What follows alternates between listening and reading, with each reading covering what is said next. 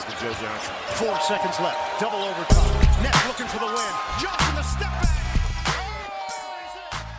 Moin und herzlich willkommen zu einer neuen Episode von eurem NBA-Podcast ins Gesicht von Staudemeyer. Mein Name ist Dirk Funk, Arne Tegen ist natürlich auch wie immer in der Leitung aus Hamburg. Es ist wunderschönes Wetter gerade. Also wir sitzen hier gerade am Sonntagvormittag, kann man es gerade noch so nennen. Auch eine Seltenheit, dass wir so früh aufnehmen. Und da es wirklich, wie gesagt, Traumwetter ist. In Hamburg sind es 25 Grad, hier natürlich nochmal One-Up 26 Grad. Und da der gute Arne vor allen Dingen, also bei mir läuft es ja schon ganz gut, da bin ich most improved, aber da der Arne seinen Teint, auf jeden Fall auch sein Tang ein bisschen aufbessern muss, werden wir heute mal natürlich wie immer ein kleines Playoff-Update gehen, vor allen Dingen mit den Spielen aus der letzten Nacht natürlich.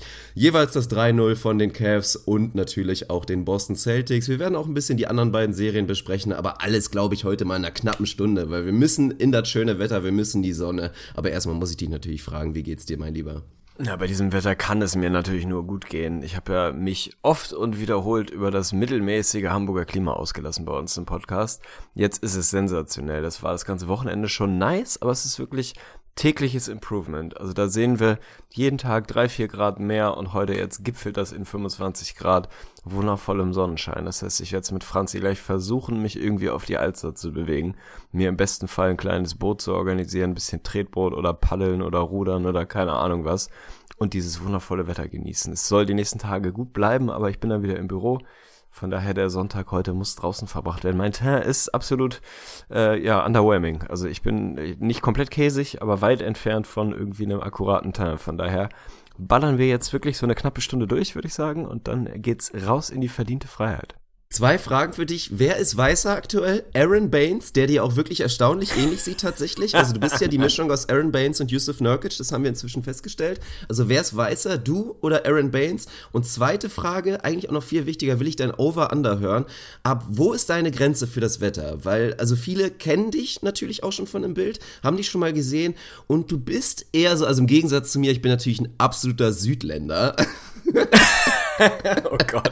Bist du natürlich eher so der, der nordische Typ. Also vielleicht hast du ja auch so ein bisschen Nor norwegische Gene oder vielleicht ein kleiner Däne steckt da noch mit drin. Dein Bart ist so leicht rot. Du bist nicht gemacht für die Sonne. Das muss man einfach mal so sagen. Also, ab wie viel Grad ist für dich die Grenze, dass es dir eigentlich schon ein bisschen zu stressig wird draußen?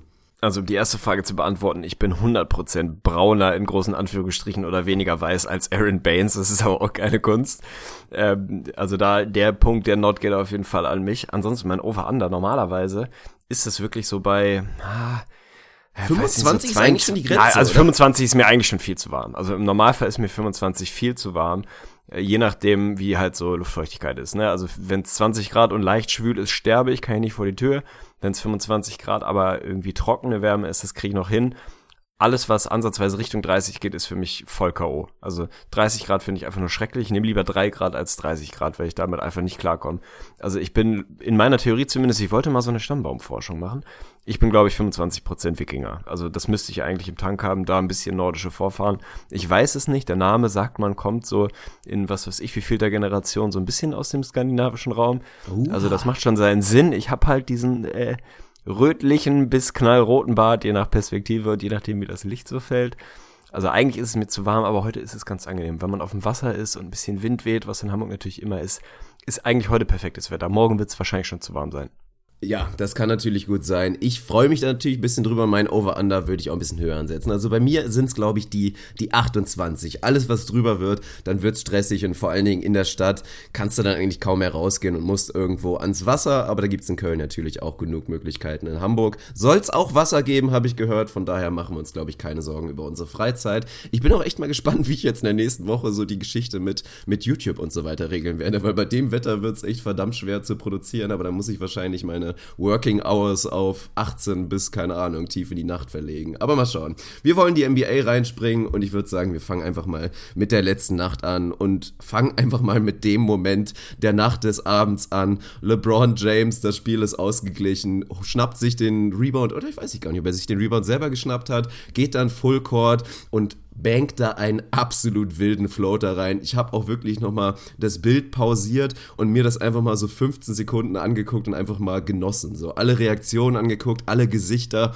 so erwartend, was mit diesem Wurf passieren wird. Erstmal auch krank, wie hoch LeBron wieder bei dieser Aktion war. Also man redet ja immer davon, dass seine Athletik so ein bisschen rausfadet. Selbst bei diesem Floater hatte er einfach mal so ja, stabile 80 Zentimeter in der Luft. Das Ding fällt rein, das Spiel ist zu Ende und die Herzen der Toronto Raptors sind wirklich allerspätestens gebrochen. Also wir werden natürlich darüber reden, wie, wie schlimm und was das alles für die Franchise für die nächsten Jahre bedeutet. Aber will ich dich erstmal fragen, wie du diesen erneuten großartigen LeBron James Moment erlebt hast.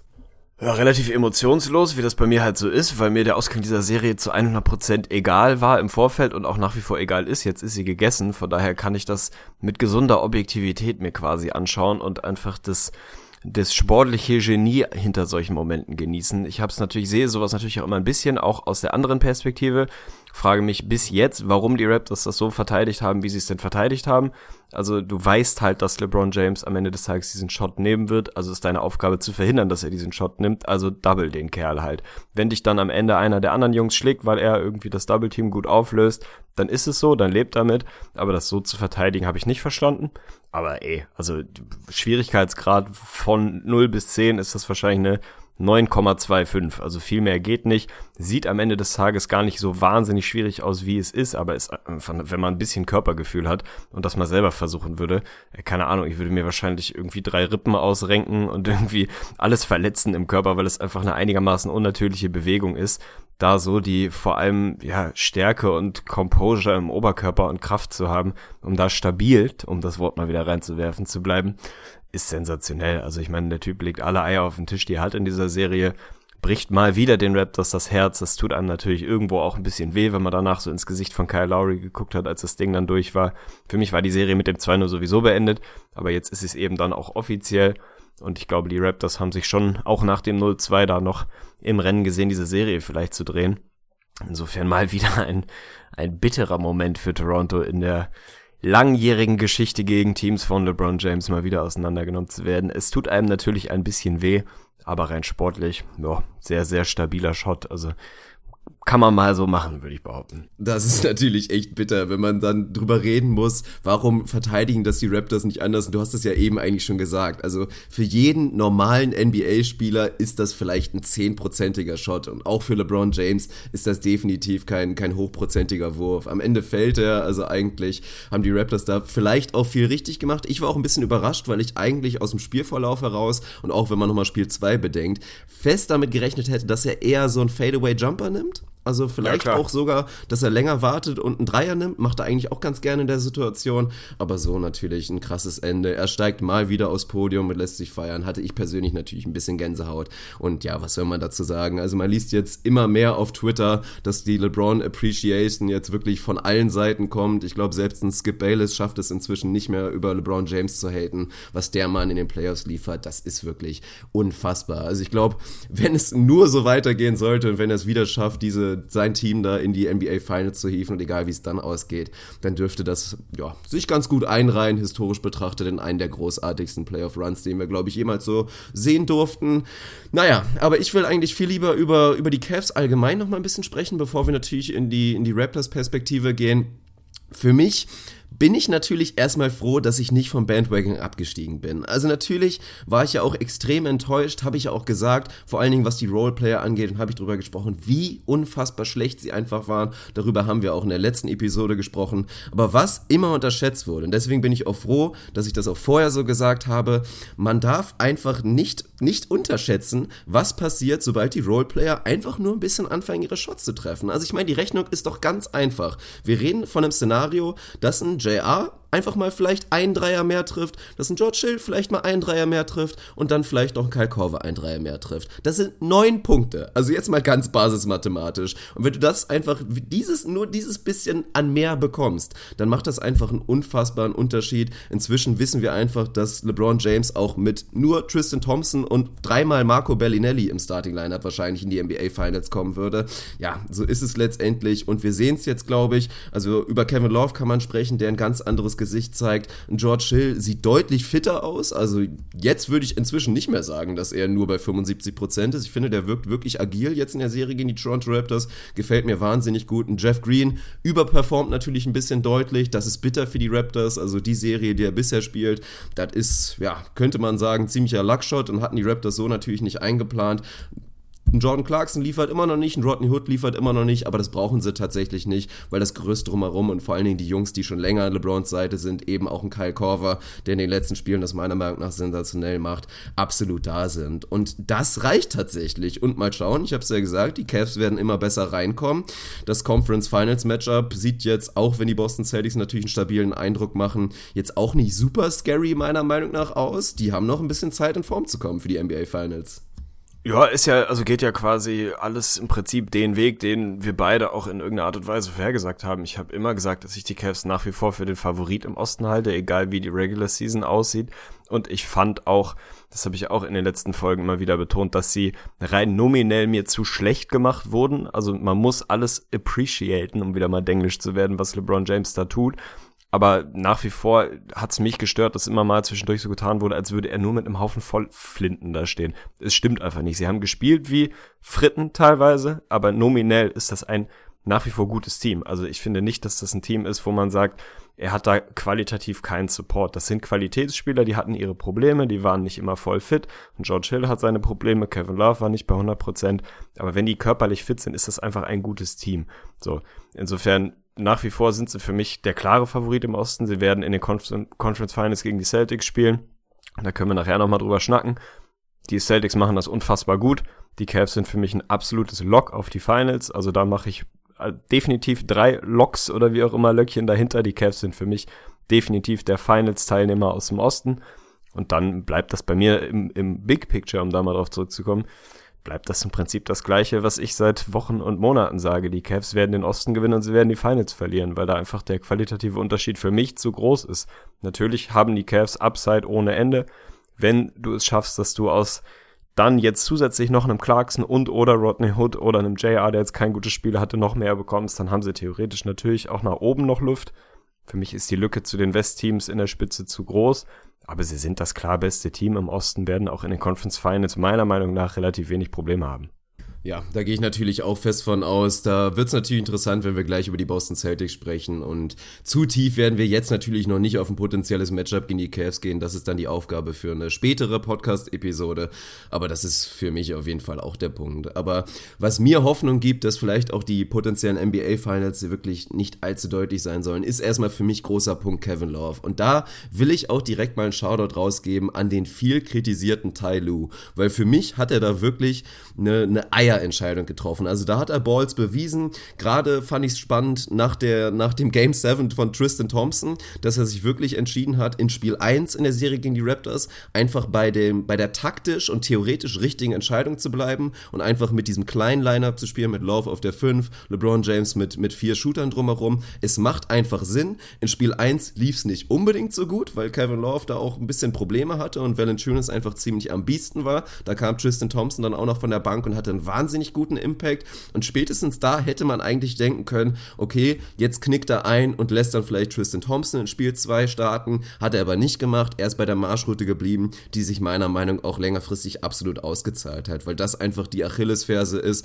Ein Jonas Valanciunas kann seinen super Impact haben, aber für mich ist er nicht der Spieler, der diese Cleveland Cavaliers schlagen kann. Der hat dann vielleicht am Ende, seine, am Ende des Tages seine 20 Rebounds und Average, die er auch so ziemlich momentan.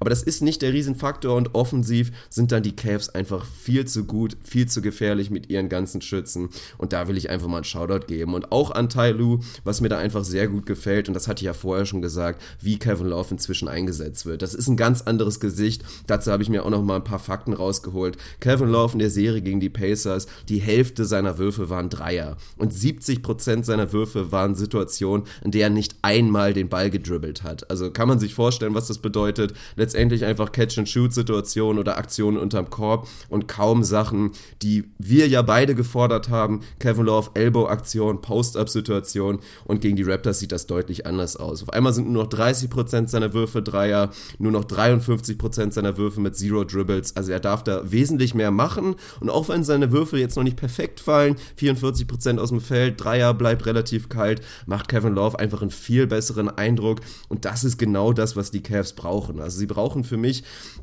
nicht unbedingt dann diese Abwechslung, dass dann wieder ein, ein, Jordan Clarkson oder meinetwegen Rodney Hood oder ein George Hill da vom Perimeter wilde Aktionen hat, sondern diese Präsenz unterm Korb an den Elbows und einfach da in der Box mit einem Kevin Love tut ihn einfach wahnsinnig gut und daraus entstehen ja auch viele gute Aktionen. Also das fand ich sehr gut, dass sie da wirklich so ein bisschen diese Anpassung gemacht haben und ich denke, dass Kevin Love, Kevin Love immer besser reinkommen wird und seine Form da wirklich finden sollte, weil er wird wieder fitter und das ist definitiv ein gutes Zeichen für die Cavs schließe ich mich ein Stück weit an. Hater würden jetzt sagen, wow, Tyron Lue hat erkannt, dass Kevin Love ein All-Star ist. Herzlichen Glückwunsch.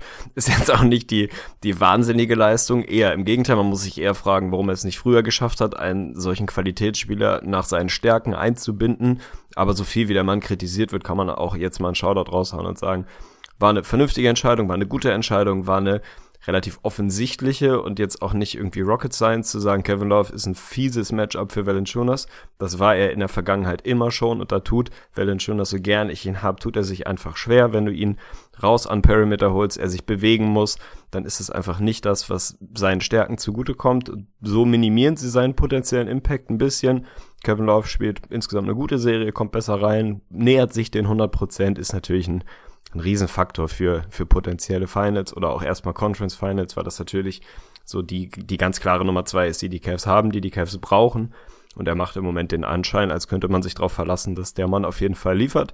Das ist schon mal die halbe Miete, wenn LeBron weiter irgendwie auf, keine Ahnung, 30 bis 40 Punkten averaged, was so die nächsten, äh, die nächsten Serien angeht. Dann hast du mit den 20 von Love, die du irgendwie mehr oder weniger einplanen kannst, halt schon mal vielleicht nicht die halbe Miete oder wahrscheinlich hast du sogar die halbe Miete. Also dann kriegst du irgendwie um und bei 50 Punkte aus den beiden.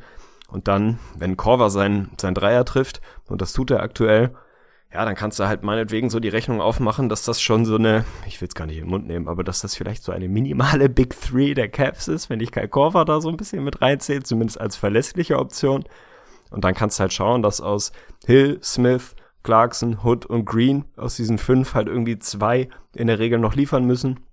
Und dann, dann bist du halt zumindest, was den offensiven Output angeht, dann bist du bei deinen, was weiß ich, 110 Punkten, die du vielleicht scorest, dann kannst du relativ viele Teams schlagen. So defensiv haben sie immer noch ihre Probleme, aber die Raptors kriegen es halt auch nicht geschissen, das vernünftig zu nutzen.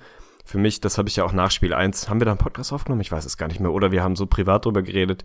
Spiel 1 war für mich ganz klar der, der Schlüssel zu dieser Serie. Wenn die Raptors das Ding gewinnen, sie waren damit 14, 15 vorne, hatten das Spiel komplett im Griff und für mich ist das einfach die, die große Geschichte dieser Serie, wie so eine, ja, so eine Dramaturgie einfach kippt. Wenn die Raptors es da schaffen, dieses Spiel völlig verdientermaßen zu gewinnen, ihrem, ja, zumindest äh, öffentlichen Favoritenstatus, den sie vor der Serie hatten, gerecht zu werden, sich selber zu beweisen, dass sie es dass sie real sind, dass so diese, äh, ja, diese Erwartungen, die man hatte, dass sie die erfüllen können, dass sie es einfach schaffen können, ein LeBron-Team zu schlagen, weil sie das komplettere, das tiefere Team sind.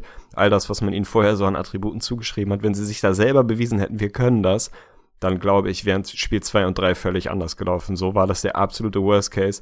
Sie haben es komplett weggechoked, gegen ein schlechtes Cavs-Team geschafft, noch zu verlieren. Und damit war die Serie, ich will nicht sagen schon gelaufen, aber gefühlt für mich war es in dem Moment, hat sich diese Serie entschieden. Weil die Raptors dann vom Kopf her, von der Mentalität her direkt wieder das Gefühl hatten, oh, es geht schon wieder los. So, es passiert das Gleiche, was immer passiert. Ja. Wir kriegen es eben doch nicht hin. Und dann sind sie einfach auch, ja, charakterlich ist immer ein schwieriges Wort, aber von der Mentalität her nicht die Jungs, die dann auch so ein bisschen diese, ja, diese selbstbewusste Asi-Attitüde haben und sagen, komm, scheiß drauf, dann holen wir uns halt das nächste, sondern sie sind dann Jungs, gerade in der Spitze der Rosen und auch ein Kyle Lowry, die dann so ein bisschen das Zweifeln anfangen, die sich davon ein bisschen beeinflussen lassen, dass sie ja, ihnen jetzt dieses, dieses Choken vorgeworfen wird. Und dann haben sie es halt direkt wieder weggechoked. Also für mich einfach diese, ja, die, diese paar Minütchen in Spiel 1, wo sie dieses Spiel weggeschenkt haben, was sie ja äh, schon 15 Mal gewonnen hatten, das hat eigentlich diese Serie entschieden. Wenn sie das gewinnen, dann glaube ich, kann diese Serie wirklich genauso spannend und eng werden, wie wir das vorher gesagt haben, weil die Raptors dann einfach selber an sich glauben. So haben sie es, glaube ich, sich selber, sich selber den, den Stecker gezogen. Ja, es ist unfassbar bitter und diesen psychologischen Faktor kann man wirklich nicht unterbewerten. Also ich meine, viele großartige Sportler haben ja auch schon öffentlich drüber gesprochen oder haben Bücher drüber geschrieben. Dieser Faktor einfach Dinge zu visualisieren, das kann man positiv für sich benutzen, aber das kann auch unterbewusst negativ passieren. Also das ist nur ganz normal. Ich kenne das auch beim Beachvolleyball oder was auch immer. Du bist in einer kritischen Situation und in deinem Kopf spielt dann halt sich dieser Film leicht unterbewusst ab von Situationen, die halt ähnlich waren. Dinge, die du erlebt hast in ähnlichen Situationen. Und wenn es nun mal durchweg negativ war und du eigentlich weißt, okay, wir haben einfach immer verkackt bisher, dann ist das was, was in deinem Kopf rumspielt. Und es geht einfach immer weiter. Also also deswegen werden wir auch gleich zu dem großen Thema kommen. Was soll die Lösung sein für diese Toronto Raptors? Also sollen die es tatsächlich jetzt nochmal so, so probieren? Also solange LeBron James in der Eastern Conference bleibt, ja, dann sind die Playoff-Hoffnungen für die Toronto Raptors relativ dünn, außer sich, es verändert sich was. Und das ist, glaube ich, der nächste Punkt, wo wir jetzt hinkommen müssen. Also es ist wirklich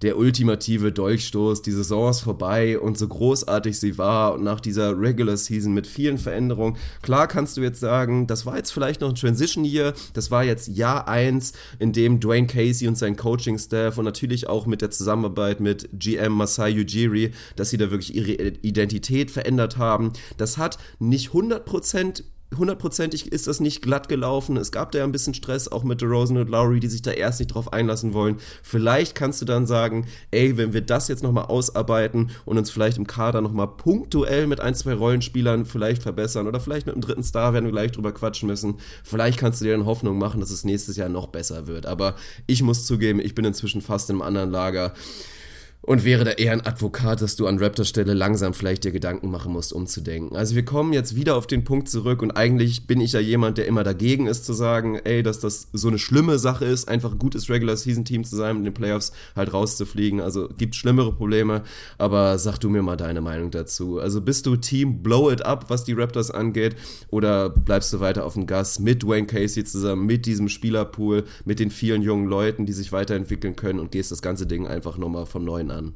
Ja, ich finde es wahnsinnig schwierig. Also irgendwas dazwischen muss es, glaube ich, am Ende werden. Also entweder du stellst einen Versetzungsantrag in die Western Conference und glaubst halt, dass du dann gegen potenziell vielleicht bessere Teams, aber zumindest Teams, wo nicht LeBron unterwegs ist, vielleicht dann da deinen Seelenheil suchst. Das wird wahrscheinlich relativ schwierig.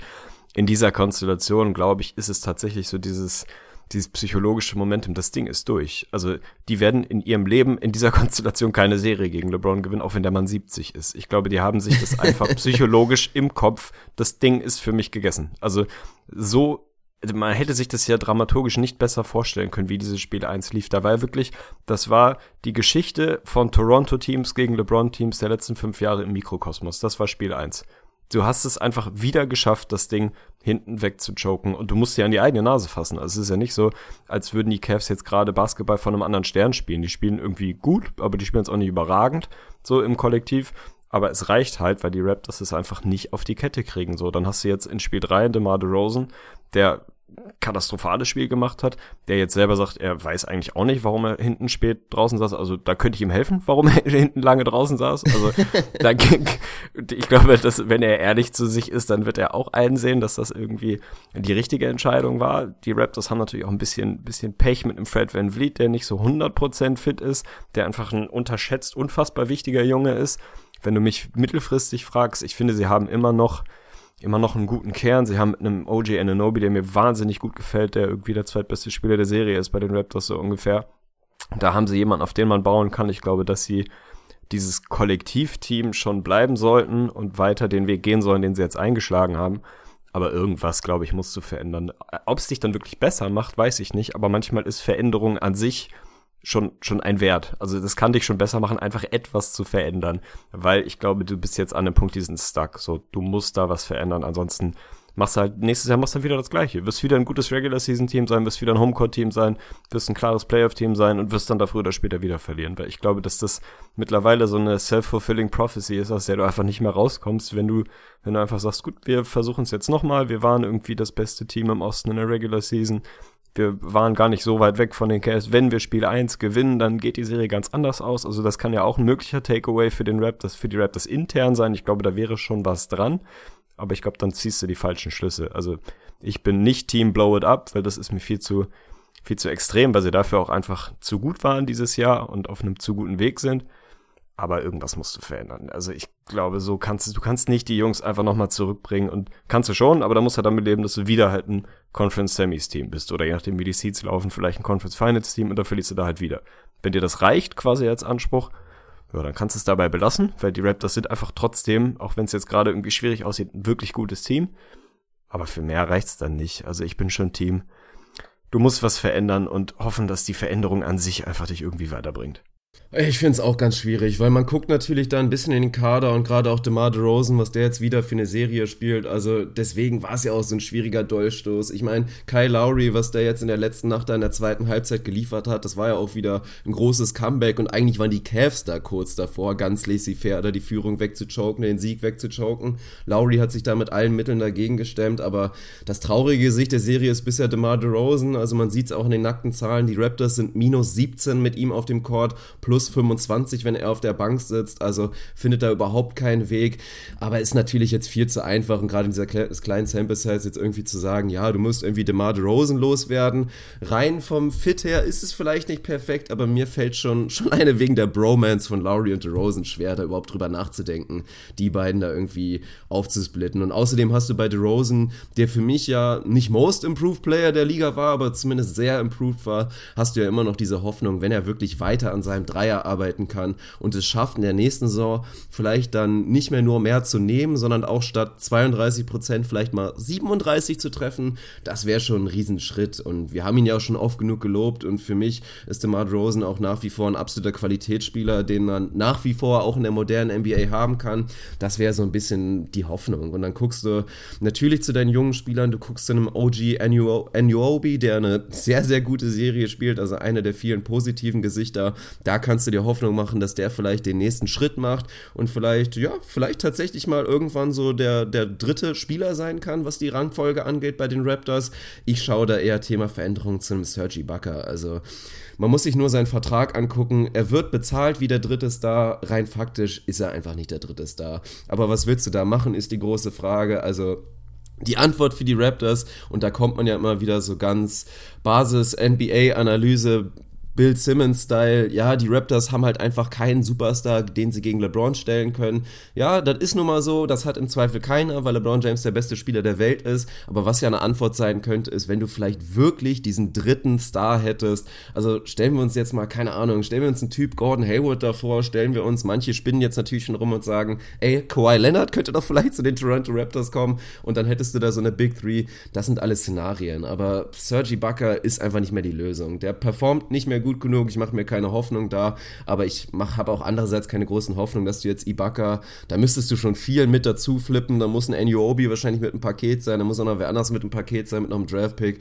dass du dich da irgendwie verbessern kannst. Also in dem Sinne sind die Raptors vielleicht auch ein kleines bisschen verbaut und müssen da darauf hoffen, dass sie einfach intrinsische Verbesserungen von ihren Spielern bekommen. Also viele fangen jetzt auch schon an zu sagen, Head Coach rausschmeißen, Dwayne Casey, der auch in den Playoffs ja, durchwachsenen Job gemacht hat. Also für mich war er mein Coach of the Year. Das habe ich auch fair argumentiert. Auch wenn da jetzt natürlich viele sagen, ey, wie kannst du das sagen? Guck dir mal, was Casey für eine Scheiße macht und guck mal, was Brad Stevens macht. Aber es ist halt ein Regular Season Award und da finde ich, hat Casey auch einfach da seinen sehr guten Case. In den Playoffs hat er fragwürdige Entscheidungen getroffen. and Zum Beispiel als CJ Miles über lange Phasen LeBron James gegardet hat und da irgendwie over 5 gespielt hat. Das war natürlich sehr, sehr schwierig.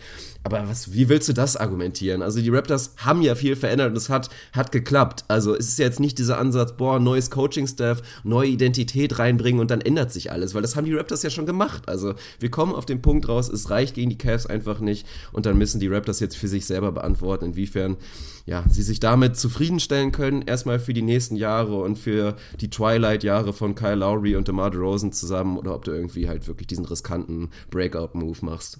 Also ich würde niemals auch dieses Duo Lowry DeRozan aufbrechen, weil ich auch nach wie vor glaube, dass das funktionieren kann und dass das nicht quasi ursächliches Problem ist. Ibaka ist natürlich die Personalie, zu der man schaut. Wenn du den flippen könntest für jemanden, der eher dem, ja, der, der Nummer drei gerecht wird, dann sollte man das rein sportlich machen. Ich glaube nicht, dass du da besonders charmante Pakete hinbekommst, was mir bei den Raptors tatsächlich fehlt. Und jetzt mal abseits vom rein sportlichen X's and O's Kram, wo natürlich ein eine gute Nummer drei auf dem Flügel, der potenziell einen LeBron verteidigen kann, ein Monster-Upgrade wäre. Aber ich will das eher so ein bisschen abseits des, des rein sportlichen machen für mich. Und ich will das Wort eigentlich nicht in den Mund nehmen. Ich will nicht sagen, ey, Arne Tegen, quote, die Raptors sind soft, aber die Raptors haben für mich ein Mentalitätsproblem. Die Raptors, denen fehlt ein, weiß ich nicht, Lance Stevenson, Mike Scott, Marcus Smart, keine Ahnung, unabhängig davon, wie diese Jungs sportlich drauf sind, aber einer, der die richtige, ja, das richtige bisschen Assi-Heit mitbringt. Jemand, der einfach ein harter Typ ist, der im Lockerroom vorne weggeht, der in kritischen Situationen auf dem Platz, in den Playoffs vorne weg marschiert und so ein bisschen diese, ja, diese Badass-Attitüde mitbringt, weil das fehlt mir bei den Raptors. Ich will nicht sagen, dass die körperlich soft Hatten sind. sie oder aber alles, auch schon. Also alles du beschreibst gerade PJ Tucker, der stand in Ja, natürlich. letzten Jahr im Playoff-Kader und das hat auch nichts gebracht.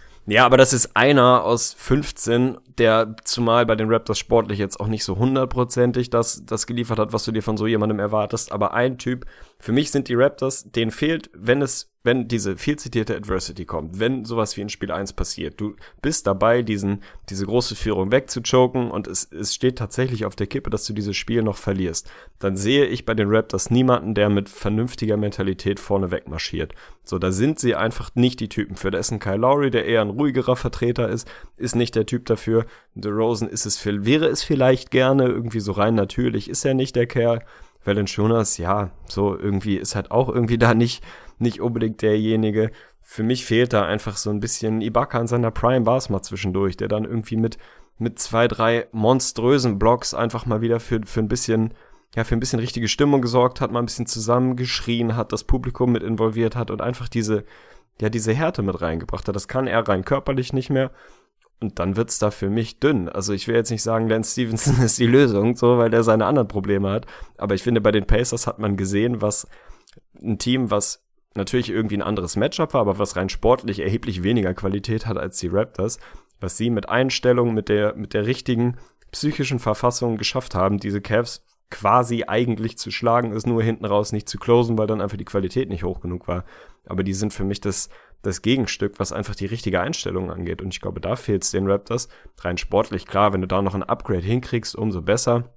Casey, die Personalie, würde ich auch nicht anfassen. Also der hat viel richtig gemacht in der Regular Season, in den Playoffs mit Sicherheit nicht. Aber da jetzt zu glauben, du kriegst auf einmal jemanden, der das entweder weiterführt, was er angefangen hat, und noch ein Upgrade ist, oder jemand, der das Ganze nochmal umwürfelt, weiß ich nicht. Also da würde ich, würde ich eher dann im, ja, im, im Sportlichen irgendwie eine Veränderung suchen. Ob's, ob du die dann hinkriegst, pff, wird schwierig. Also ich glaube, zum Großteil werden wir da das gleiche Team sehen nächstes Jahr und dann, ja, geht, geht die Geschichte täglich, jährlich grüßt das Murmeltier halt wieder von vorne los. Na, das gleiche Team sehen wir, glaube ich, nicht. Also dafür ist Masai Ujiri einfach zu, zu proaktiv. Also da, da glaube ich nicht, dass er da wirklich gar nichts machen wird. Und ich gucke inzwischen, und ich habe mich jetzt auch nochmal festgelegt, jetzt wo ich gerade auch auf alle Verträge nochmal raufschaue, ich glaube, es ist jetzt wirklich das Ende von Jonas Valanciunas. Also wir haben lange gehofft, wir haben lange auf die Breakout-Season gehofft und er hat ja auch immer wieder seine Momente, jetzt auch in den Playoffs.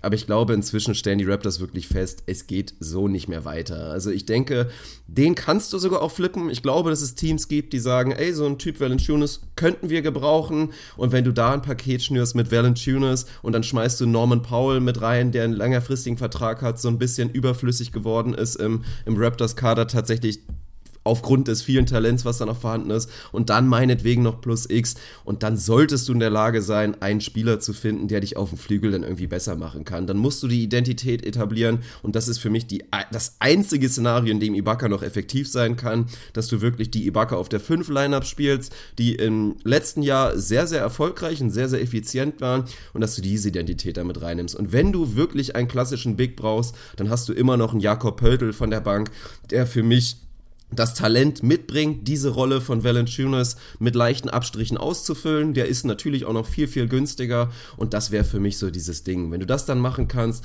und entwickelst im Hintergrund weiter einen Pascal Siakam, wie gesagt, ein Anuobi, macht neben seiner überragenden Defense auch offensiv nochmal einen Schritt nach vorne und da ist ja wirklich viel vorhanden. Also dann reden wir auch in der neuen Saison dann würden wir wahrscheinlich in der Offseason wieder darüber reden, oh, die Raptors machen so einen soften Rebuild und dann sind sie wahrscheinlich am Ende des Tages wieder mit das beste Regular Season Team und wie gesagt, und man darf da nicht so emotional rangehen und immer so krass enttäuscht sein. Das ist nicht so schlecht. Die Regular Season ist lang und über 82 Spiele lang das beste Team in der Eastern Conference zu sein, ist schön. In den Playoffs dann rauszufliegen und enttäuscht zu werden, ist scheiße. Aber trotzdem die Alternative, dass die Raptors jetzt sagen, wir blasen alles auseinander und sind dann erstmal in den nächsten Jahren Platz 6 6 bis 10 in der Eastern Conference und es dauert sieben Jahre, bis wir potenziell mal wieder in den Eastern Conference Finals stehen, ist ja auch nicht die bessere Lösung. Also das wäre für mich wirklich der Ansatz. Valanciunas weg, irgendwie bestmöglich flippen und dann diese neue Identität mit noch, also genau diese Identität, die sie gearbeitet haben, da passt Valanciunas ja auch gar nicht rein. Mit der hohen Pace, viel Ball-Movement, viele Dreier, da würde es wirklich besser passen, wenn du dieses Ibaka auf der 5-Line-Up für die neue Saison etablierst. Ah, dann haben wir jetzt wieder die Valanciunas Unleashed Geschichten in meinem Kopf. Bold Prediction, Valanciunas äh, All-NBA Third Team Center nächstes Jahr bei einem anderen Team. Das kann sein. Ich, also wir sehen endlich Valanciunas oh, Ich sehe schon 37 Bold Predictions von uns für die neue Saison von Jonas Valanciunas. Also ich überlege auch gerade ein Team, wo er wirklich gut reinpassen würde. Ich will ihn bei den Mavs sehen oder so. Irgendwie so ein bisschen Sympathie. Ich, ich, ich Ach, will diesen so Mann einfach in einer Situation sehen, wo alles passt. Weil man ja immer wieder auch jetzt gesehen hat, was der Kerl für geilen Basketball im Tank hat wenn die Situation die richtige ist. Und ja, sie ist es jetzt eben nur begrenzt so. Er ist nicht der mega Rimrunner, der dir das perfekte Spacing mitbringt. Er kann hier und da mal so einen Trailer 3 nehmen oder mal einen, wo du wirklich komplett blank bist. Aber diese, dieser neue Style der, der Raptors, er hat das für mich ganz gut gemacht, sich da einzufügen, aber es ist nicht das, was irgendwie natürlich seinem Game jetzt per se wahnsinnig gut entgegenkommt. Von daher glaube ich auch, dass wenn sie was verändern, und ich meine auch nicht, dass sie gar nichts verändern, ich glaube nur nicht, dass sie massive Veränderungen vornehmen, irgendwas macht Ujiri immer, dann ist er so der logische Kandidat, weil er einfach jemand ist, der Wert hat, der eine tradebare Vertragssituation hat und jemand, ja, für den du was bekommen kannst. So, dann wirst du ein junges Asset wahrscheinlich mit abgeben müssen. Vielleicht ist es Norman Powell, der jetzt so ein bisschen, ja, so ein bisschen rausgeflogen ist aus der Rotation und nicht mehr so ganz den Impact hat, den man gedacht hat. Und vielleicht kannst du dann irgendwie mit so ein, zwei kleineren Deals irgendwie dich nach wie vor verbessern. Ansonsten bin ich bei dir so im, im Gesamtbild. Ey, die Raptors sind ein wirklich gutes Team. Die werden auch nächstes Jahr ein wirklich gutes Team sein und es ist nicht so schwarz-weiß, wie man das gerne hätte, dass man denkt, äh, jetzt verlieren sie hier irgendwie in vier oder fünf eine Playoff-Serie und alles ist scheiße. So ist es nicht. Aber wenn man wirklich richtig ein Player im Osten sein will, dann wird man vermutlich jetzt was tun müssen, weil ansonsten ja, kannst du dir halt das gleiche Drehbuch für nächstes Jahr nochmal hinlegen, sollte LeBron nicht weggehen. Aber darauf würde ich jetzt, wenn ich Raptors-Fan wäre, nicht unbedingt bauen. Also und ich glaube ja eh nicht daran, dass LeBron James die Eastern Conference verlässt und spätestens jetzt auch mal wieder diese Serie und mal wieder der, der Weg, den LeBron James in die Finals haben wird, sollte für jeden wirklich das, das Totschlagargument sein, warum sollte LeBron James diese Eastern Conference verlassen. Also das macht einfach zu 0,0 Sinn. Aber kommen wir nochmal kurz auf die Raptors zurück. Ein bisschen schade ist es tatsächlich, dass sie keinen First-Round-Draft-Pick in diesem Jahr haben werden. Da haben sie ja durch den Demari Carroll-Dump ihren Pick nach Brooklyn abgegeben. Also also werden sie in diesem Jahr wahrscheinlich, außer sie machen noch andere Moves, nicht in der Lage sein, den nächsten Pascal Siakam irgendwie spät in der ersten Runde zu, zu picken. Das ist ein kleines bisschen bitter, aber mal schauen. Also den Rest sparen wir uns dann natürlich für unsere Off-Season-Podcast auf und nach so ein bisschen leichter Sadness hier springen wir rüber zu den sensationellen Boston Celtics, würde ich sagen. Und ich will einfach nur noch mal kurz, also wenn wir schon bei Trainer-Shoutouts sind, meine Fresse. Also Takeaway des Spiels ist für mich Brad Stevens out of Timeout Plays dürften so einen Points per Possession Wert von so 2,25 haben. Also das ist wirklich absolut unfassbar. Das war natürlich letztendlich die, die spielentscheidenden Szenen. Erstmal Timeout Management. Also viele Coaches schaffen es auch überhaupt nicht, diese Timeouts am Ende des Spiels überhaupt noch zu haben. Brad Stevens hatte noch drei Timeouts. Eins musste er davon ziehen, weil die Celtics tatsächlich nicht in der Lage waren, den Ball inbounden zu können. Aber danach das nächste Timeout hat mal wieder geklappt. Zwei absolut sensationelle Plays, die er da aufgezogen hat. Vor allen Dingen das letzte absolut beeindruckend. Durch seine kleinen Actions hat er es geschafft, dass, dass Joel Embiid den Switch mitgenommen hat, an den Perimeter rausgehen musste. Al Horford war dann da unterm Korb. Ich weiß gar nicht mehr, mehr gegen wen. Ich glaube, gegen Robert Covington natürlich chancenlos. Al Horford legt das Ding rein. Die Sixers haben keine Antwort und das Spiel geht an die Boston Celtics. 3 zu 0, das war der Dolchstoß. Es gibt kein Team, was da bisher zurückgekehrt ist von einer 3-0 Rückstand und das werden auch die Philadelphia 76ers nicht schaffen. Es gibt viele, viele Punkte, die wir jetzt angreifen können. Enttäuschung auf Seiten der Sixers, absolut sensationelle Leistung auf Seiten der Boston Celtics und ich überlasse es jetzt dir, wo wir anfangen wollen. Ach, keine Ahnung. Also erstmal schließe ich mich da einem massiven Shoutout an Brad Stevens an. Also ich glaube, wenn Brad Stevens morgen als Trainer des ersten FC Köln eingesetzt würde, würden die noch die Klasse halten. Die würden die Klassenerhalt schaffen. Dann nächste die Woche. drei Jahre die Champions League. nee, die würden einfach nächste Saison den Klassenerhalt, nächste Woche den Klassenerhalt schaffen. Wie auch immer. Keine Ahnung. Der Mann ist ein Wizard. Es ist absolut unfassbar, was der da rausholt. Und wahrscheinlich gibt es irgendwo, ja, also der heilige Gral der NBA ist wahrscheinlich, ich stelle mir das vor, so ein kleines, ein bisschen, bisschen abgewracktes, schwarzes Notizbuch, wo nichts draufsteht, wo einfach nur so ein, so ein kleiner Bleistift irgendwie dran gehängt ist, was die Out of, Out of Timeout Plays von Brad Stevens beinhaltet. Das sind einfach so 400 Seiten mit Plays. Also ich glaube, der ist auch so ein Typ, das liegt immer nachts neben, seinen, neben seinem Nachtschrank. Und wenn er nachts aufwacht, das passiert ihm andauernd, wie es halt bei Künstlern, und Brad Stevens ist für mich kein Trainer, er ist für mich ein Künstler. Das ist wirklich ein, ein Künstler. So, und wenn du halt Musiker bist oder was weiß ich, Autor oder keine Ahnung, im weitesten Sinne im künstlerischen Bereich tätig bist, dann wirst du so ein Buch haben, weil du nachts immer mal wieder aufwachst, völlig aus dem Nichts und eine Idee hast. So, das kann ein Songtext sein, das kann irgendwie für ein, für ein Stand-up ein lustiger Gag sein. Und bei Brad Stevens, der wacht einfach nachts auf und hat das nächste Out of Timeouts Play. Das kommt, die kommen einfach zu ihm und dann nimmt er das Buch, klappt es auf, macht so seine kleine, ich glaube relativ der wird so eine relativ alte, aus einer Universität ausrangierte Uhr, äh, Uhr sag ich schon, Lampe haben, so eine Nachttischlampe, so ein richtig schönes Designerteil. Das knipst er an, während seine Frau nebenan weiter pennt mit Schlafmaske und er macht das Ding auf und dann zeichnet er mit seinem Bleistift einfach kurz das Play rein. Eine Nacht später ist irgendwie Playoffs, Game on the Line. Er guckt in sein Büchlein und sagt, ja, schauen wir mal und Buckets. Das ist einfach unfassbar, was dieser Mann macht und was dieses Team macht. Also das ist der Shoutout für Brad Stevens, aber man darf das natürlich um Gottes Willen nicht darauf reduzieren, sondern muss da mehr oder weniger jeden, der in der Rotation vernünftige Minutes bekommt, da irgendwie mit reinnehmen. Das ist Wahnsinn. Also es ist absolut Wahnsinn. Die Sixers haben ihre Problemchen, aber da ist es für mich, es ist in jeder Serie immer wieder die Frage, inwieweit ist das, ist das eine Team dafür verantwortlich, dass beim anderen Team was nicht klappt und die Sixers haben sicher intrinsisch ihre Problemchen, da werden wir gleich nochmal drüber reden. Aber für mich ist es viel, viel mehr die Celtics, die da einfach mit ihrer Defensive diese Serie gewinnen. Und das ist für mich eine, eine wahnsinnige Geschichte. Also wir können gleich drauf kommen, was die Sixers falsch machen, aber für mich sind es nicht die Sixers, die diese Serie verlieren, sondern die Celtics, die diese Serie gewinnen. Und das ist unfassbar. Ach, mir fehlen auch absolut die Worte. Also ich find's immer wieder krank, wenn ich auf den Boxscore gucke und ich sehe diese Spieler und man vergisst einfach Kyrie Irving. Also Gordon Hayward, tut mir leid, den habe ich wirklich schon vergessen und man vergisst auch immer wieder Kyrie Irving. Also selbst wenn wir diese beiden Spieler ausklammern, hätten diese Boston Celtics eine Zukunft. Ich sage es ja immer wieder. Also Jason Tatum ist Paul Pierce plus X vielleicht, wenn das so weitergeht. Für mich ist Jalen Brown Kandidat, der der nächste Kawhi Leonard sein könnte, wenn es mal jemanden gibt, der in seine Fußstapfen reintreten treten könnte. Al Horford wird das, was er gerade macht, auch noch drei, vier Jahre machen können. Dann hast du einen Terry Rogier, der pff, wie ein überdurchschnittlicher Starting Point Guard momentan aussieht. Und du hast nach wie vor einen Marcus Smart, der mit seiner Instant Defense einfach ein unfassbarer Schlüsselspieler ist. Also das ist schlichtweg ein gutes Team und über die Perspektiven und was alles möglich wäre, natürlich dann mit einem Irving und mit einem Hayward, wenn sie wieder zurückkehren, wie man das vor allen Dingen auch managt. Also das ist ja natürlich der große Punkt. Ja. Es gibt nicht 170 Shots pro Spiel, es gibt eben nur, ja, keine Ahnung, die Zahl habe ich jetzt natürlich nicht vorliegen, das ist Gift, aber es wird natürlich schwierig, das zu managen. Also ein Jason Tatum hat eigentlich nach seiner Rookie-Saison und vor allen Dingen jetzt auch in den Playoffs und vor allen Dingen nach dem Bounceback. Ich meine, der hat keine gute Serie gespielt gegen die Bucks und was er jetzt gerade gegen die Sixers zeigt, ist absolut sensationell. Aber der hätte im Prinzip gerechtfertigt zu sagen, ey Coach, ich möchte in der neuen Saison 20 Shots per Game bekommen. Also solche Egos wird es natürlich nicht geben, gerade unter Brad Stevens, aber das meine ich ja. Und dann hast du noch einen Irving dazu, dann hast du natürlich noch einen Hayward dazu, das ist ein Jalen Brown, der offensiv einfach einen Riesenschritt gemacht hat und wahnsinnig gut aussieht, obwohl er angeschlagen ist. Also das ist wirklich absolut unfassbar. Ich finde schon, dass die Sixers die Serie auch ein bisschen verlieren. Also da muss man vielleicht auch über Brad Brown, Brad, Brad Brown, über Brad, Brad Brown, Brown muss man da sprechen. Man muss über den guten alten Ben Simmons sprechen.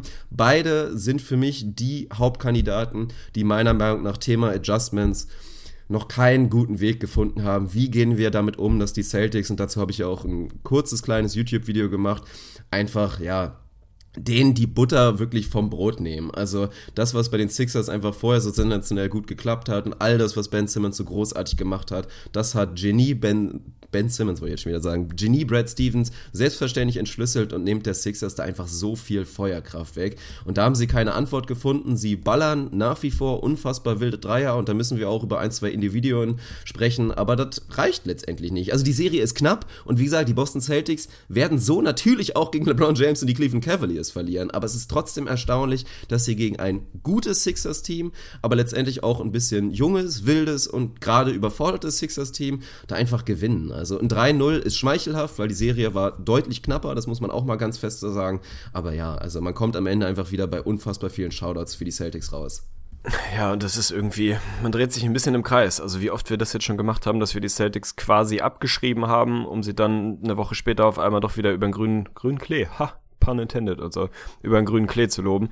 Es, man weiß gar nicht, wo man anfangen soll. Also einer, einen, den wir in Vergangenheit immer mal wieder erwähnt haben, jetzt heute noch nicht, aber man kann es einfach nur, man kann es nicht oft genug, genug sagen, was für ein unfassbar geiler Macker, geiler Basketballer, geiler Typ, geiler Glue-Guy und einfach geiles Individuum L fucking Horford ist, Alter. Und schön, Der schön hast du vergessen. Unfassbar schön, selbstverständlich.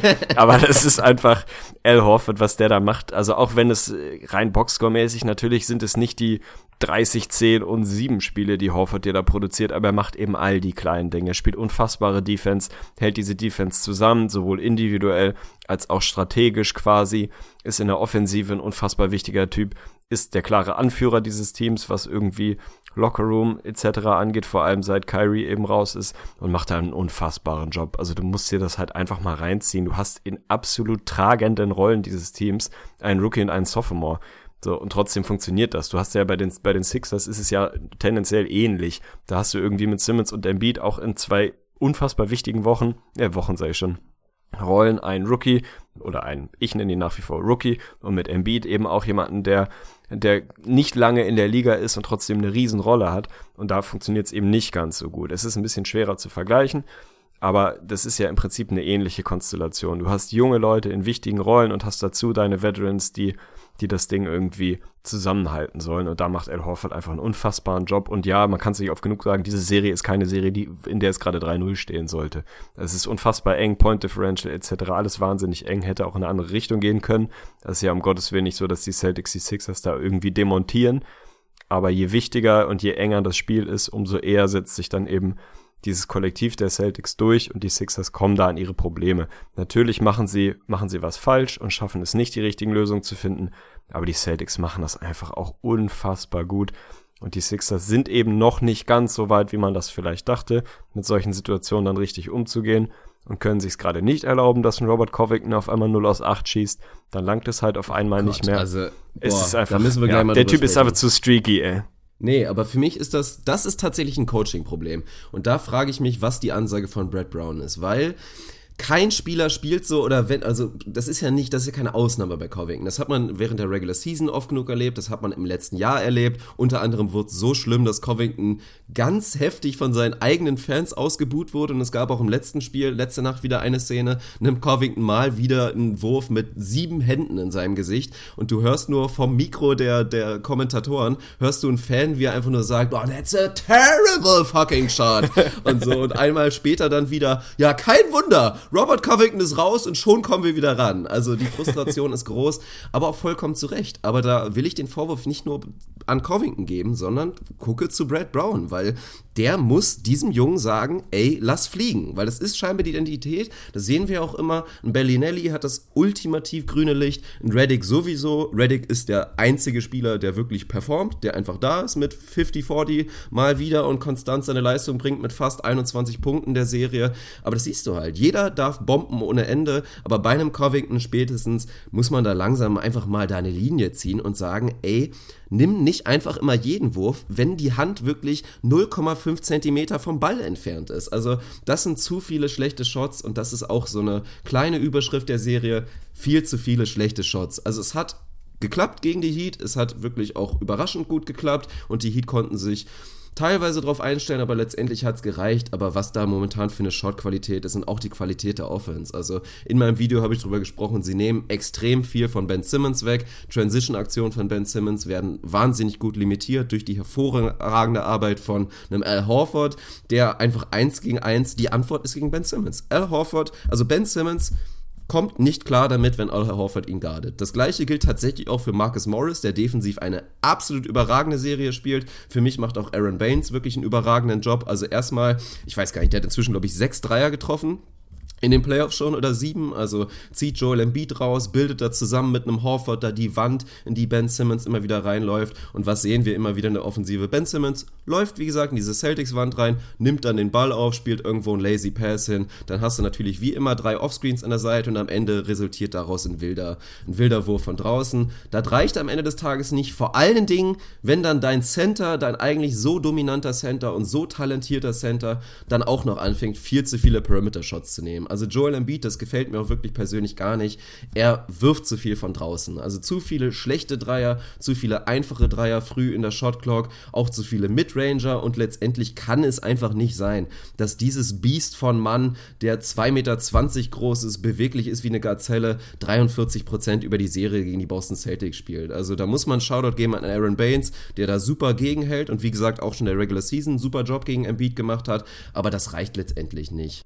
Das haben wir in der Regular Season schon gesehen, dass die Sixers Offense in Phasen äh, tendenziell hässlich aussehen kann, ist keine große Neuigkeit. Und auch wenn man rein ins Offensive Rating guckt, dann ist das in den Playoffs natürlich ein bisschen geschuldet der Heat-Serie, wo sie einfach teilweise alles getroffen haben, aber ist das ein ähnliches Niveau, wie es in der Regular Season auch ist. Also sie waren einfach immer schon ein Team, wo die Offense hier und da einfach ein bisschen eklig aussehen kann. Und das hat verschiedene Gründe. Und das ist natürlich, ist es irgendwie diese Ben Simmons-Thematik, vor allem wenn er dann es eben nicht mehr schafft mit seinem Drive zum Korb, ultra aggressiv zu sein, da hast du in deinem Video auch ein paar Szenen gezeigt, wo er einfach zu ängstlich, zu schüchtern, zu zurückhaltend, wie auch immer man es nennen will, ist, aber wo er es einfach nicht schafft, dann wenigstens aggressiv zum Korb zu ziehen, wenn der Dreier oder der, der Midranger, der Jumper eben noch nicht da ist, was kein Riesenproblem ist, wenn du es schaffst, das zu nutzen. Aber wenn du dann nicht in der Lage bist, mit relativ viel Platz ein 1 gegen 1 gegen einen, einen isolierten Aaron Baines irgendwie zu nutzen, um zumindest zwei Freiwürfe zu ziehen, dann ist das halt ein Problem. Und wenn ein Joel Embiid 26 Shots für 22 Punkte braucht, dann ist das einfach keine Effizienz, die irgendwie geil ist.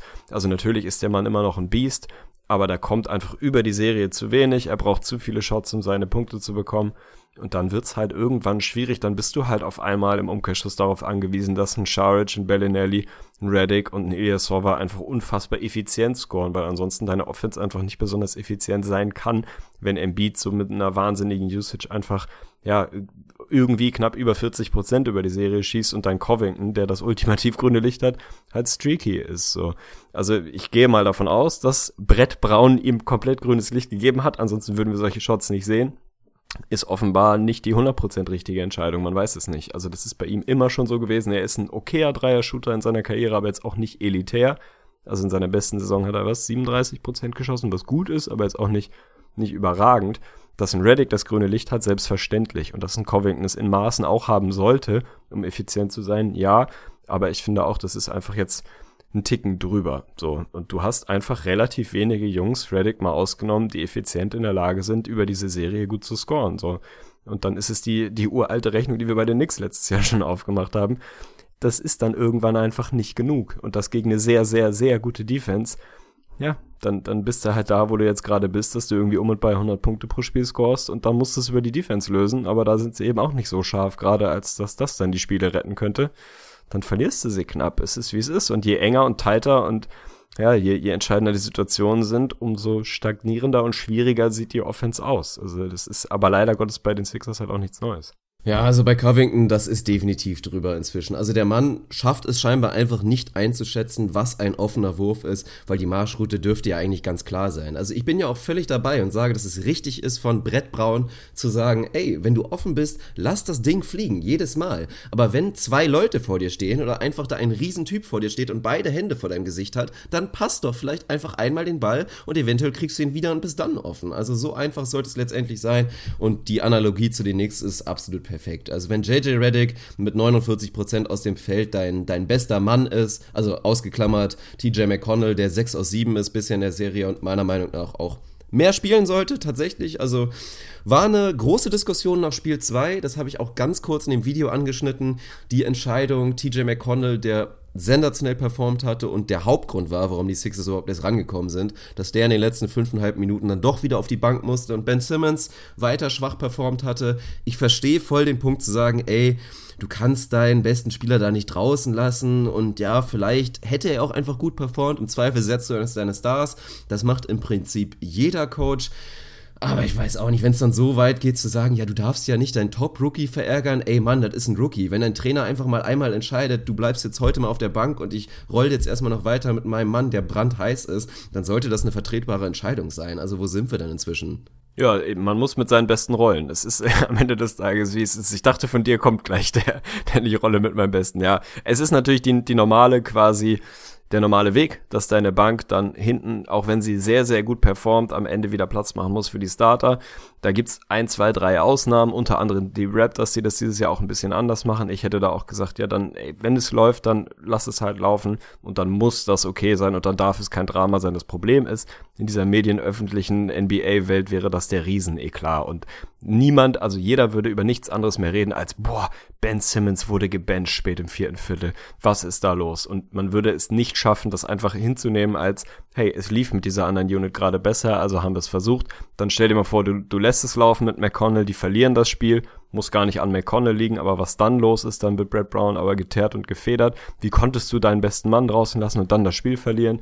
Es ist halt alles so ein bisschen schwierig, weil man damit, glaube ich, im Umgang einfach zu hysterisch ist ja, es ist am Ende wie es ist. Sie haben eine gute Serie gespielt. Wenn du den Sixers vorher gesagt hättest, vor der Saison, ey, ihr sichert euch Homecourt und spielt irgendwie Conference Semis gegen die Boston Celtics. Ich denke, die meisten hätten das unterschrieben. Von daher auch da ist nicht alles so, so schwarz-weiß, wie man das jetzt vielleicht gerne hätte. Mit ein bisschen mehr Glück oder ein bisschen besserer Performance könnten sie jetzt genauso vielleicht sogar 2-1 vorne sein und es wäre nicht komplett unverdient oder zumindest 2-1 hinten sein. Diese Serie könnte noch offen oder einigermaßen offen sein. So ist das Ding jetzt durch. Insgesamt trotzdem ja eine Saison, wo die Sixers einfach noch mindestens ein Jahr vor ihrem eigenen Zeitplan sind. Insofern darf man da nicht alles schwarz malen. Das, das ist ja nach wie vor so, dass die Zukunft der Sixers mehr als rosig ist. Selbstverständlich, also klar. Wir haben und auch viele andere haben ihnen mindestens ein Löckchen gegeben, in die Eastern Conference Finals zu kommen jo. und dann am Ende wahrscheinlich gegen die Cavs zu spielen. Deswegen sind wir auch geradezu enttäuscht. Aber im Nachhinein hätte man definitiv geurteilt, das kommt einfach zu früh und hätte so ein bisschen erinnert an diese blutjungen Oklahoma City Thunder, die sich dann auch viel zu früh haben dann abschießen lassen dürfen in den NBA Finals. Das ist nun mal manchmal so, wir reden nach wie vor von einem Rookie Point Guard und reden darüber, wie schwierig das ist.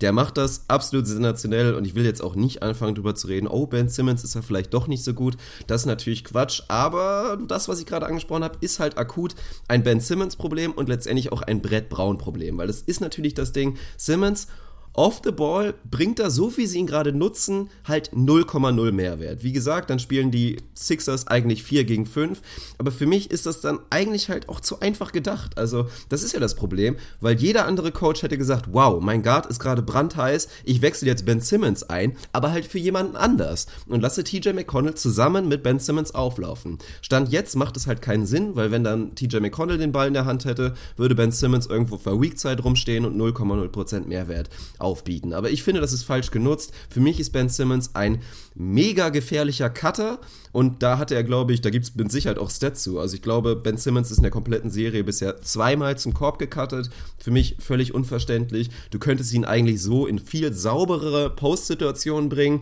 Wenn er es wirklich Off-Ball schafft, Positionen zu etablieren, dann spielt TJ McConnell einen schönen Pass zu ihm und er hat da seine Aktion. Also verstehe ich nicht, warum sie das nicht schaffen, da besser zu nutzen.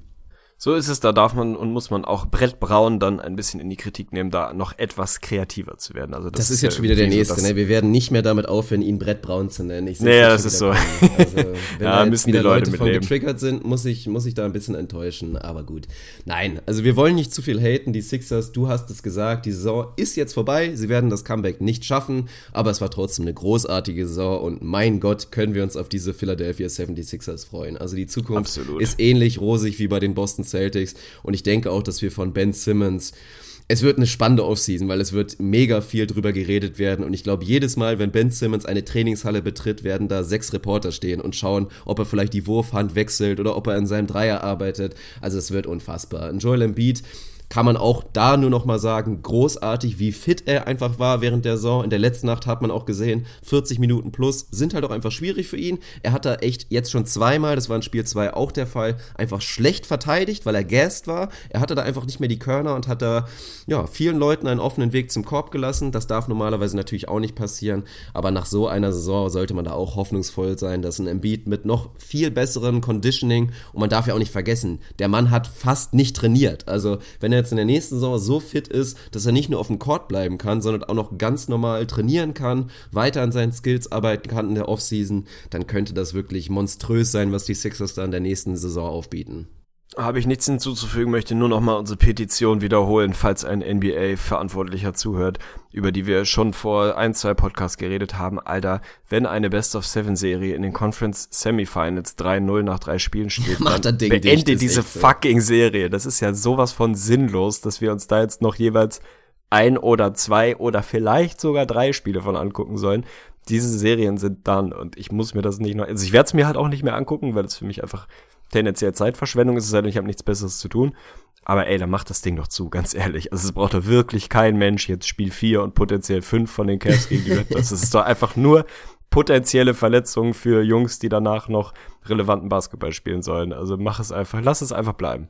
Ja, das ist auf jeden Fall richtig. Ich will dich noch mal kurz fragen, meinst du, dass der Typ, der dafür verantwortlich war, dass Konfetti auf dem Platz war, nachdem Marco Bellinelli seiner Meinung nach einen Dreier zum Sieg getroffen hatte, wird er gefeuert?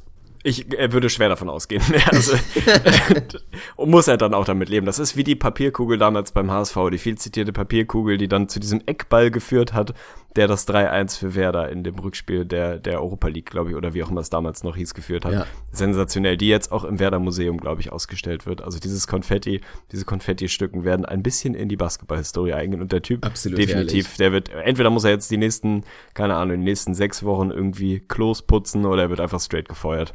Wobei es eigentlich hätte clever sein können. Also das war im Prinzip der ultimative, wir erinnern uns an Jason Kidd mit seiner Wasserflasche und hat sich da von Ja. seinem eigenen Spieler da umhauen lassen, damit es eine Pause gab und noch ein zusätzliches Timeout. Durch diese Konfetti-Geschichte, und es waren ja echt sieben Minuten Pause, bekam Joel Embiid eigentlich wirklich lange Zeit, wieder so ein paar Kräfte wieder irgendwie zu regenerieren. Aber hat letztendlich nicht ausgereicht, sonst wäre er vielleicht der MVP gewesen, der Konfetti-Boy. Aber so gehe ich letztendlich auch davon aus, dass er sich wahrscheinlich einen neuen Job suchen darf. Auch eine heftige Geschichte. Naja gut, wir haben die Fall. Stunde jetzt schon überschritten und eigentlich wollten wir nicht viel länger machen. Von daher verzeiht uns und es ist ja auch immer ein bisschen witzlos. Ihr werdet das Ding jetzt im Zweifel hören, während gerade die Game Fours jeweils laufen bei den Warriors und den Pelicans und bei den Jazz und den Rockets. Von daher will ich jetzt nur mal ganz kurz ein paar Sachen anschneiden.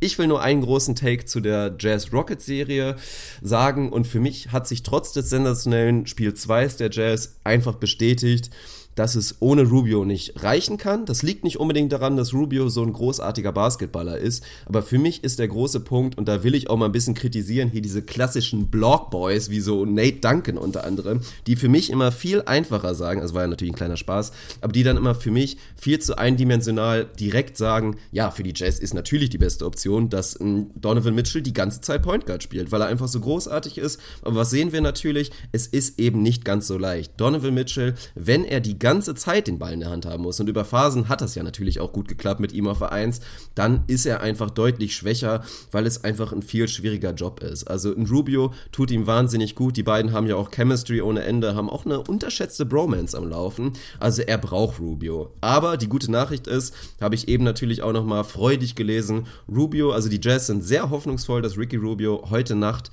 wieder auf dem Platz steht und das sollte den Jazz, wenn er denn fit sein sollte und seine Hamstring nicht zu wackelig ist, einen Boost geben, der mir ein bisschen Hoffnung macht, dass sie zu Hause die Serie 2 zu 2 ausgleichen können. Dann haben wir eine spannende Serie, ansonsten mache ich mir natürlich keine Hoffnung. Ein 3-1 werden sie wohl kaum aufholen können und dann werden wir danach über die Serie reden. Also warten wir erstmal ab, was Platz, was Platz 4, Spiel 4 da so liefert. Du kannst gerne noch mal was dazu sagen, ansonsten springen wir noch mal kurz rüber zu den Warriors und den Pelts und dann darfst du den Leuten vielleicht erklären, warum sich die Pelicans nicht zu viel Hoffnung machen sollten nach Spiel 3. Das ist relativ simpel. Zu der Jazz-Serie habe ich tatsächlich nicht so ewig viel hinzuzufügen. Das ist so. Es trifft alles zu, was du gerade gesagt hast. Spiel 4 heute Nacht ist ein absoluter Must-Win. Da glaube ich, darf man sich auch keine Illusionen hingeben. Ich gehe eher ehrlicherweise davon aus, dass die Rockets heute Nacht diese Serie zumachen, in Anführungsstrichen, oder zumindest vorentscheiden, wenn man so will. Dass Rubio zurück ist, ist essentiell und wird die, die Jazz definitiv ein ganzes Stück besser machen, wird vor allem die Offense wieder flüssiger aussehen lassen, weil ein Mitchell dann auf einmal 4 aus 16 geht, weil es einfach ein bisschen zu viel verlangt ist am Ende des Tages. Wir haben immer wieder darüber geredet, dass ihnen ein bisschen die Optionen fehlen, dass sie allgemein schon ein Team sind, was jetzt nicht die ganz heftige Star-Firepower in der Offense hat. Und wenn dann noch quasi der Dirigent dieses Orchesters wegfällt, dann wird es eben Schön umso schwerer. gesagt. Oh, Gänsehaut. Ist so, ne? Ist so, ne? Ja. Zur anderen Serie, ja. Also ich glaube, die, die Pelicans-Fans können sich doch, also ist doch perfekt, die können sich doch freuen darüber, dass sie es verdient haben, sich verdient haben, dieses Spiel zu holen. Also das war einfach eine sehr, sehr, sehr gute Leistung. Keine gute Leistung der Warriors. Über Stephen Curry würde ich gleich gerne noch mal ein bisschen reden. Das ist eigentlich so die einzig, einzig spannende Geschichte, warum die Pelicans sich jetzt nicht Hoffnung hingeben müssen, äh, diese Serie zu, zu gewinnen, ist, glaube ich, relativ offensichtlich, weil sie nicht gut genug sind und weil die Warriors zu gut sind und weil ich aber mein komplett Haus und Hof darauf verwette, dass die Warriors heute Nacht ein anderes Gesicht zeigen, Spiel 4 gewinnen und wir dann da nicht mehr drüber sprechen müssen, warum diese Serie gegessen ist. Sie sind einfach qualitativ viel zu gut, um von diesen trotzdem sehr, sehr guten Pelicans, die mir einfach wahnsinnig gut gefallen. Anthony Davis ist ein Monster. Rondo, ja, hat irgendwie seinen Wurf nicht getroffen in, in Spiel 3, trotzdem eine sehr, sehr gute Leistung gezeigt. Drew Holiday sieht wieder gut aus. Mirotic hat seinen Shot getroffen das ist einfach geil. Also es macht mir tatsächlich Spaß, diese Pelicans Basketball spielen zu sehen. Und das war nicht immer so, im Gegenteil. Von daher kann man sich freuen. Für die Serie wird es nicht reichen. Aber die eigentlich spannendere Geschichte finde ich tatsächlich die Stephen Curry-Personalie, über den wir beide noch nicht gesprochen haben. Ich glaube, du hast es im Video schon mal angeschnitten. Ich fand ehrlicherweise, dass die Reaktionen nach seinem Comeback in Spiel 2 ein bisschen übertrieben waren, im Sinne von, ich fand eigentlich vom reinen Eye-Test, bis auf das sein Shot natürlich irgendwie spektakulär gut gefallen ist und er da wieder sehr, sehr gut aussah, fand ich, dass man ihm die Verletzung noch deutlich, deutlich angesehen hat. Also ich hatte überhaupt nicht das Gefühl, oh, guck mal, der ist schon nah an 100 Prozent, sondern das wurde ein bisschen geblendet davon, dass der Wurf einfach gut gefallen ist, er direkt ja, diesen, diesen ersten wahnsinnigen Dreier, irgendwie 20 Sekunden auf dem Feld, geht hoch, Jack den ersten Dreier hoch, Swish und da war irgendwie schon klar, das wird eine gute Nacht und der sieht auch deutlich besser aus, als ich es vermutet hätte, aber ich fand gerade bei seinen bei seinen Drives und auch bei den äh, in, in Transition hat man doch deutlich gesehen, dass da noch lange nicht alles irgendwie wieder wieder so smooth abläuft, wie er das gerne hätte, dass er da noch zurückhaltend ist, dem Körper noch nicht so hundertprozentig vertraut, noch nicht so aggressiv ist, noch nicht so beweglich ist, nicht so spritzig ist, was vollkommen normal ist, um Gottes Willen. Aber ich fand so diese Reaktion nach Spiel 2, da dachte ich so ein bisschen, wo habe ich mir das alles eingebildet? War ich irgendwie zu kritisch? Weil reiner Eye-Test, seine Beweglichkeit war völlig, also erwartbar noch weit, weit weg von 100 Prozent. Und ich glaube auch nicht, dass er Richtung, dass er tatsächlich zu 100 Prozent innerhalb dieser Playoffs wieder zurückkommt. Das sehe ich nicht. Die Frage ist, wie dicht kommt er ran? Für potenzielle Conference Finals gegen die Rockets ist das spannend. Für Finals ist es spannend. Aber ich fand das so ein bisschen, also ein bisschen übertrieben. Und ich finde auch in Spiel 4 hat man es jetzt gesehen. So, da fällt der Shot halt nicht so gut. Und auf einmal denkt man wieder, oha, ja, Curry ist ja doch noch ein bisschen mehr verletzt. Ja, hätte man auch nach Spiel 1 schon sehen können. Ja, da hast du natürlich recht und da muss ich auch zugeben, dass ich da bei Was los NBA auf YouTube ein bisschen zu lapidar mich in das Echo eingereiht habe und natürlich auch so ganz, ich habe es ja auch ein paar Sekunden, wollte ich es einfach nur kurz abarbeiten, gesagt habe, ja, Curry, wahnsinnige Rück Rückkehr, sah sehr gut aus, aber ich habe ja auch schon in meinem Livestream auf YouTube, Shoutout übrigens an alle, die dabei waren, auch schon ein bisschen drüber gesprochen und habe da auch, bin da nochmal ein bisschen tiefer reingegangen, fand für mich auch, dass du gerade in seinen Drives wirklich gesehen hast, wie du es richtig beschrieben hast, dass da einfach ein bisschen was fehlt. Also für seine Pull-Up-Dreier und letztendlich für seine Stepback-Dreier, da ist das nicht so der Riesenfaktor, die kann er auch nahezu so abrufen, wenn er vielleicht nicht ganz bei 100% ist, weil was Curry ja so gefährlich macht, ist, dass er im Gegensatz zu eben einem Typ Corver oder was auch immer, elitärer Three-Point-Shooter, denkt euch jetzt einfach euren Teil, dass er einfach diese ständige Gefahr hat, wenn ich ihn zu aggressiv verteidige, dann zieht er mit seinen Handles und letztendlich auch mit seiner unterschätzten Quickness und Beweglichkeit an mir vorbei und wird hochprozentig am Rim finishen. Das gibt er momentan nicht. Dazu fand ich es auch eigentlich relativ erwartbar, weil man es bei den Warriors auch schon öfter gesehen hat, dass es eben nicht ganz einfach wird, jetzt Curry wieder ins Starting Lineup zu nehmen und dann zu erwarten, dass alles direkt wieder glatt läuft. Also das ist nun mal nicht ganz so einfach. Von daher hätte ich es eigentlich gerne gesehen, dass er vielleicht auch in Spiel 3 erstmal wieder von der Bank kommt. Wäre vielleicht auch die richtige Entscheidung gewesen. Kann ich aber natürlich auch nachvollziehen, warum die Warriors es nicht gemacht haben. So kann ich das Lob nur an die Pelicans weitergeben. Die machen es für mich nach wie vor absolut richtig mit ihrer Pace und wir setzen einfach die Warriors Defense unter Druck Offense. Das ist sehr, sehr schön. Dazu hatten sie einfach defensiv ein Spiel, was wieder an die Qualität der Blazers-Serie rangereicht hat. Und so kann das mal reichen, aber wir kommen auf den Punkt zurück und das ist, glaube ich, auch dein übergeordneter Punkt. Seven Game Series sind in dem Sinne halt langweilig, weil über eine große Sample Size, über, ich meine, wie viele Spiele würden die Pelicans von 100 gewinnen? Und auch 7 ist schon so eine große Sample Size, dass sich im Zweifel einfach das beste Team durchsetzen wird. Das sind die Warriors. Wenn ihr es spannender haben wollt, dann müsste man halt die Regeln ändern und sagen, es ist immer eine Best of Three Serie. Dann hätte man auch, würde man auch viel mehr darüber sprechen, dass die Pelicans in irgendeinem Szenario eine viel größere Chance haben. Aber so über eine große Sample Size werden die Warriors einfach besser sein als die Pelicans. So simpel ist es und deswegen glaube ich auch, dass es, ja, ich habe er eigentlich den Sweep vorher gesagt, da bin ich jetzt auch ein bisschen enttäuscht. Wahrscheinlichster Tipp ist jetzt wahrscheinlich in 5, eventuell auch in 6, muss man mal gucken, aber dass die Warriors die Serie nicht verlieren sollten, da machen wir uns beide keine Sorgen.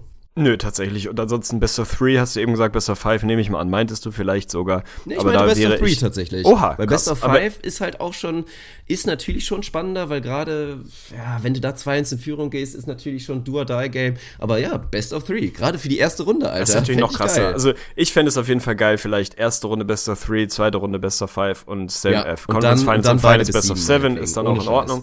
Das aber ich fände Hammer. ich tatsächlich auch ein, ein geiles Adjustment. Ansonsten das Einzige, wo man sich im Camp Warriors ein bisschen Sorgen macht, außerhalb von Curry, und das ist mit Blick auf die Rockets potenziell, mit denen ich rechne, und dann die Cavs in den Finals durchaus ein, eine Storyline, die man nicht zu klein reden sollte, auch wenn sie nach wie vor genügend Firepower drumherum haben, dass Curry da einfach noch relativ weit weg ist körperlich. Die einzige andere Storyline, die irgendwie interessant ist und die immer so ein bisschen, ja, also so ein bisschen aus dem Nichts kommt. Kevin Durant trifft seinen Dreier in diesen Playoffs einfach mal gar nicht. Einfach gar nicht. Ich weiß nicht, was er gerade schießt in den Playoffs bisher, aber das muss irgendwo, also deutlich unter 30 Prozent liegen. Er trifft ihn einfach nicht. Ist einfach nicht da. Es sind eigentlich natürlich in den ersten Runden auch Schwierigkeitsgrad ein bisschen hochgegangen, weil er eben einfach nicht neben Stephen Curry gespielt hat. Und du hast die Stats ja auch immer mal wieder auch bei YouTube aufbereitet, wie unfassbar effizient alle Warriors sind, aber vor allem Kevin Durant, wenn Stephen Curry auf dem Platz ist. Das ist einfach geisteskrank. Der Typ ist sowieso einer der effizientesten Hochvolumen-Scorer aller Zeiten. Wenn Stephen Curry neben ihm ist, wird es wirklich lächerlich. Also dann sind die Stats einfach komplett, kann man sich nicht vorstellen, wie man so effizient scoren kann. Insofern wird sich das wahrscheinlich auch wieder einpendeln.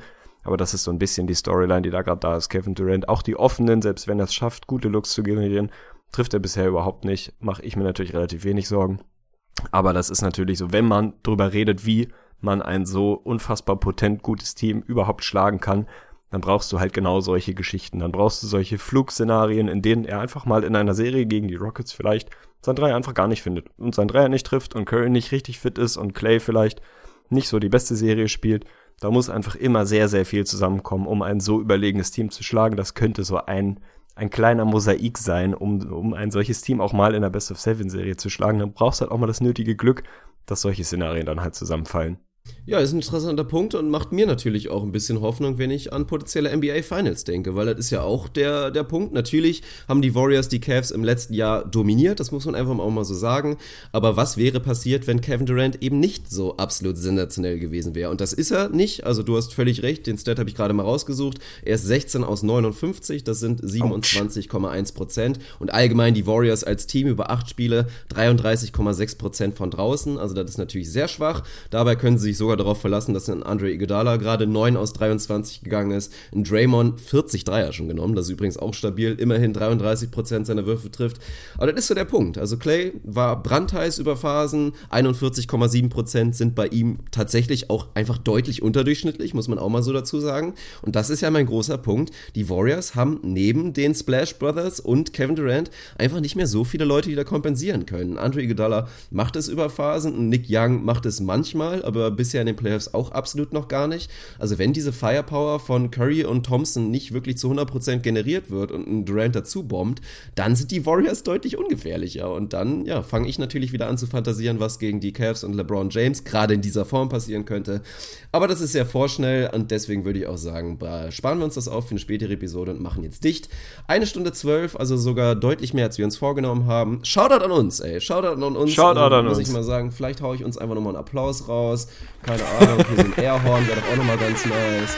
Ja, auf jeden Fall absolut verdient. Also, mir hat's, mir hat's großen Spaß gemacht, mal wieder. Ich freue mich auf die Spiele heute Abend, beziehungsweise heute Nacht. Die Warriors kann man ja schon am Abend sehen. Für alle, die die Episode jetzt wirklich ganz brandfrisch, brandfrisch hören, gefällt mir Brandfrisch. auch sehr gut. Also wünsche ich geil. dir jetzt erstmal einen schönen Tag in der Hamburger Sonne. Ich werde mich mit Sarah gleich natürlich auch rausbewegen, nachdem ich die Episode nach oben gebracht habe. Und ja, wir sehen uns, äh, wir sehen uns, hören uns in der nächsten Episode. Macht's gut. Absolute Stabilität, macht's gut, haut rein.